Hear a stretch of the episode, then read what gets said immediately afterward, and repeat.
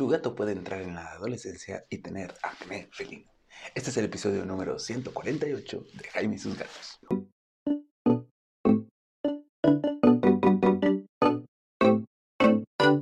¿qué tal? ¿Cómo estás? Yo soy Jaime, soy un cat lover, un amante de los gatos y comparto mi vida con cuatro maravillosos gatos que sí, este tema, les soy muy sincero, ninguno de mis gatos ha tenido acné felino, pero en Instagram me preguntaron, oye, mi gato tiene acné felino, ¿qué hago? Y fue como un acné felino, qué es el acné felino.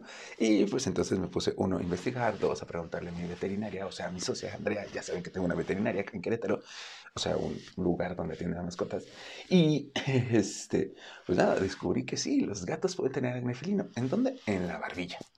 Bueno, también pueden tener en algunas otras partes, pero básicamente es en la barbilla. Y básicamente es por lo mismo que nosotros. O sea, sus glándulas sebáceas explotan y se vuelven locas y producen más cebito y se le vuelven barritos. Y sí, igual que nosotros, pues hay que pues, limpiar y puede que sea una etapa o puede que así viva tu gato y puede que tenga distintos niveles. Así que, eh, pues nada, el acné felino, les voy a decir lo poco que me contaron y cómo puedes curarlo, que en realidad no es tan difícil. Bueno, número uno, ¿por qué sucede esto? Eh, pues ya saben que los gatos marcan restregándose con su barbillita y sus cachetitos porque tiene unas glándulitas sebáceas que tienen feromonas y así puede dejar y marcar y decir, esto es mío, esto es mío, esto es mío, esto es mío. Sí, acuérdate, cuando tu gato se te restriega la carita en tu pantaloncito, no es solo porque te quiera, sino también te está diciendo mío. Nadie lo toque, ningún otro gato se atreva. Pues bien, cuando estas glándulitas sebáceas producen más sebo del que tienen, ya sea por un cambio de alimentación, por hormonas de tu gato o porque algo está pasando en el ambiente, eh, pues se le empiezan a generar barritos. Estos barritos puede que desaparezcan por sí solos, puede que tengas que limpiar con un antiséptico, pregúntale a tu veterinario cuál es la mejor opción, quizá con un microdacin nada más para quitarle exceso, o puede que sí vaya a necesitar medicamentos para controlarla, o sea, varía. Como siempre, consulta a tu veterinario, es la mejor opción. Y entonces tú, tú, sí, tú que me estás escuchando en casa, ¿qué es lo que puedes hacer para combatir el acné felino o prevenirlo? Muy fácil. Uno, platos. Sí, los platos. Porque busca platos planos, con una ligera hondura en el centro para que la comida caiga al centro, porque así tu gato va a ver que el, plato siempre está lleno. Luego ya les diré por qué es que los gatos dejan el hoyito del plato vacío y creen que está vacío, ¿no? O sea, dicen, ya no tengo comida, pues ¿por qué no ven? Búscate un platito plano. ¿Por qué un platito plano? Sí, para que, uno, las croquetitas lleguen al centro. En caso que les croquetas, si le das alimento crudo o alguna otra cosa, pues igual, algún platito estirado va a ser bueno para que sus bigotes y su barbilla no toquen la orilla de los platos. Esto es bueno porque, uno, les va a ayudar a sentirse mejor comiendo y dos, evita que se ensucie y que la grasita se quede o bien que esté todo manchadito y esto pueda llegar a provocar acné felino.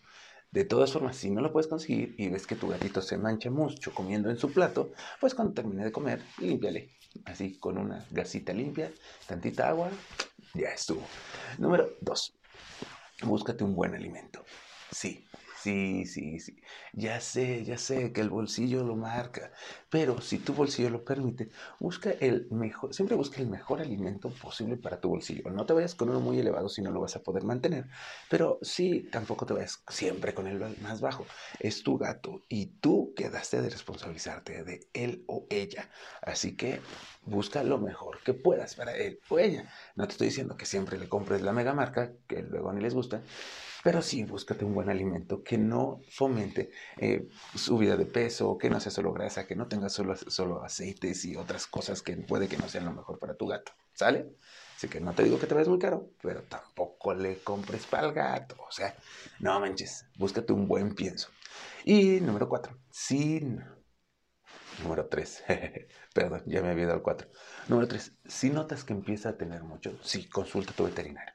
Lo que puedes hacer es limpieza, cambiar alimentación, pero llega un momento en que tienes que consultar a tu veterinario para ver si va a ser algo como sencillo o si vas a tener que estarlo medicando. ¿Por qué? Porque puede generar infecciones. Sí, como nosotros, cuando los barritos se nos infectan constantemente, que por ejemplo la gente que tiene rosácea, sí, también puede pasar en tu gato. Así que esto no lo puedes tratar en casa y va a ser molesto para tu gato. Piensa en tu gato y ve, al veterinario. Júntate tu lanita anda y ve, te está esperando. Y tu veterinario te va a decir la mejor acción si esto es algo ya grave. Si es algo sencillo, pues te digo, te va a decir, ah, no, pues nada más cámbiale esto o Así que no te preocupes. Primero ve el vet y él ya te irá guiando. ¿Sale? Entonces, esto fue porque alguien me lo preguntó en Instagram. Muchas gracias por lo que las preguntas que me hacen me ayudan a saber si voy bien, si voy mal, si me, me, ayudan a decir de qué tengo que investigar, qué es lo que les está pasando a sus gatos. Así que mándenme sus preguntas, ya saben, estoy en Jaime y sus gatos en todas mis redes, excepto en Twitter y Facebook, lo reviso de vez en cuando, porque luego se cae. En realidad casi no me gusta Facebook, pero mándenme sus mensajitos a Jaime y sus gatos.